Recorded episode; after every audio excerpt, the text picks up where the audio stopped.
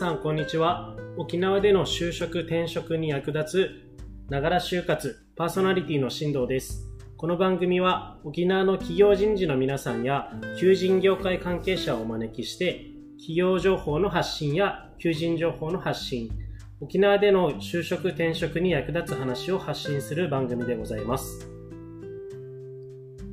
改めまして皆さんこんにちは。進藤です。え、ついに始まりました、ながら就活。えっ、と、今回が第1回目の放送です。えー、この番組では企業人事の皆さんをお招きして、まあ、沖縄に将来的に就職、沖縄の企業に就職したいなという学生さんや、沖縄への移住を考えている、沖縄への転職、沖縄への U ターンとか I ターンの転職を考えている、まあそんな転職希望者の方のお役にも立て立てればと思っています。えー、今回初回の放送ですので、まずは私自身、私の、えー、経営している会社のことなどについてお話をできればと思っております。あとはこのながら就活という番組をどういうふうに作っていきたいか、していきたいかというところもお話しできればと思っております。えー、それではですね、今回まずはじめに、私自身のことについてなんですけども、私名前、と、新藤と申します。えー、現在沖縄在住です。沖縄に住み始めて、えっと、延べで9年目という状態です。年齢は37歳です。えー、石垣島、沖縄県の石垣島出身の妻がおり、えっと、今は那覇市に住んでいます。子育ても、えー、バリバリやっています。子供3人いて、まあ、子育てもしながら、えー、仕事もして沖縄に、沖縄那覇に暮らしているという状態です。え、ー、と、もともとの地元はですね、長崎県の雲仙市っていうところなんですけども、皆さんご存知でしょうか？えっ、ー、と、もう随分前にですね、20、20年以上前になるのかな、え、ー、と、雲仙普賢岳っていうあの山が噴火をしてですね、えー、その時はこう全国ニュースになったりもしたので、もしかしたら雲仙普賢岳の名前で知ってる人もいるかもしれません。そこの雲仙市というところの出身です。小さな町、もう本当に小さな町の出身です。で、えっと、そこで生まれてですね、高校、まあ、中小中とその町の、まあ、小学校、中学校行きまして、高校では、えっと、同じく長崎県の諫早市というところに、まあ、高校のあの進学で諫早市というところに行ってました。まあ、自宅は変わらずですね、あのその雲仙市から諫早市に通いながら高校に行き、そこからですね、えっと、大学に、えっと、進学をして、その時に福岡に出ました。福岡の大学に行って、そこからそのまま、えっと、4年でまあ卒業して、最初の就職をするわけなんですけども、その時に就職したのが、えっと、株式会社リクルートという会社でして、え、そこの中の HR カンパニーというところに、えー、配属になりました。でそこで、えっと、長崎県、まあ、福岡県や長崎県の企業様の採用活動、えー、新卒、まあ、大学生、専門学生、短大生などを採用する新卒採用のお手伝いから、えー、転職希望者などをこう採用する中途採用のお手伝いまで、幅広くやっておりました。で、えーリクルートに就職をしてですね、3年半が経った時に、まあもともとそういう3年半で契約終了という、あのそういった契約形態で入社をしたものですから、えー、3年半経った時に最初の転職をしました。えー、最初の転職はですね、えっと、まあ、行ったこともなく、なんですかね、その特にこうゆかりがあったわけではないんですけども、沖縄県の企業に転職をしました。まあ、それが今考えると私と沖縄県のこう最初の接点、きっかけになっています。沖縄の企業で就職をしたんですけども、そこではあの企業様の採用のお手伝いなどは、えっと、せずに、飲食店さんの、えっと、集客支援、お客様を呼ぶお手伝いをしておりました。でそこで、えっと、2年ほど沖縄でその会社で働いておりまして、あの今の妻ともそこの職場で出会ったわけなんですけども、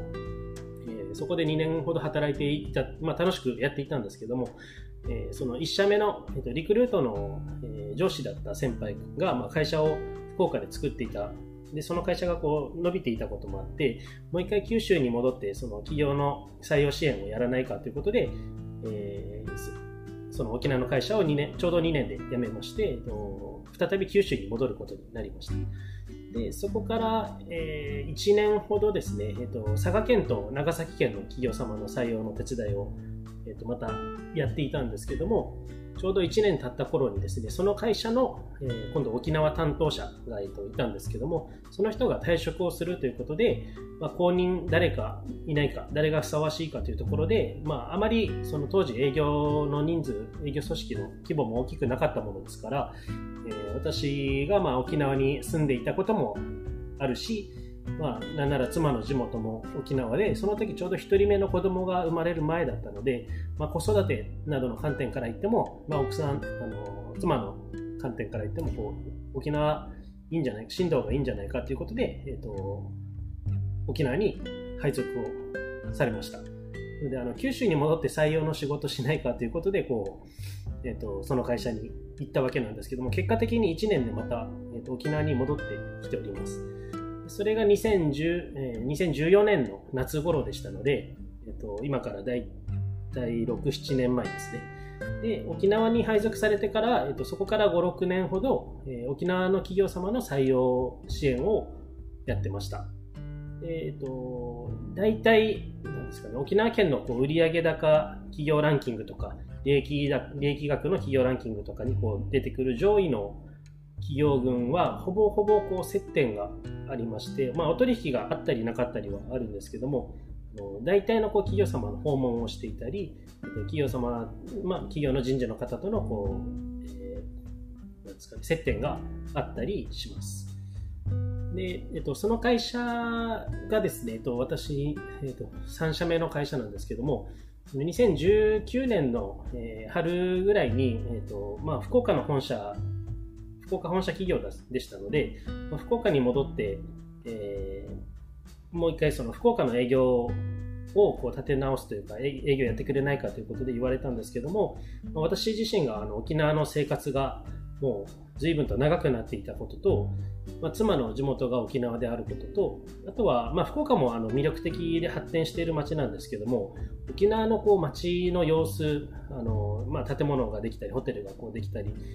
観光のお客さんが、まあ、当時あのコロナ以前でしたので多かったので、まあ、その沖縄の街の様子を見ていてですね沖縄にいる方がこうビジネスの観点からもあの長期的に見て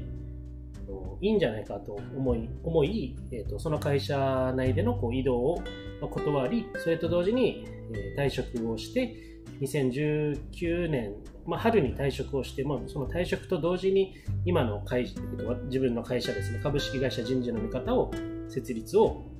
して、まあ、今に至るということです。えー、ちなみにあの人事の見方の設立日は2019年の5月の7日でして、えー、まあ、令和になって一番最初の会社の設立登記ができる一番最短の日なので、まあ、令和の時代の幕開けとともに、えー、と人事の見方という会社をスタートさせました。えーまず、えっと、私自身の自己紹介というところで、今回の配信はここまでにしたいと思います。えそれではまた次回お会いしましょう。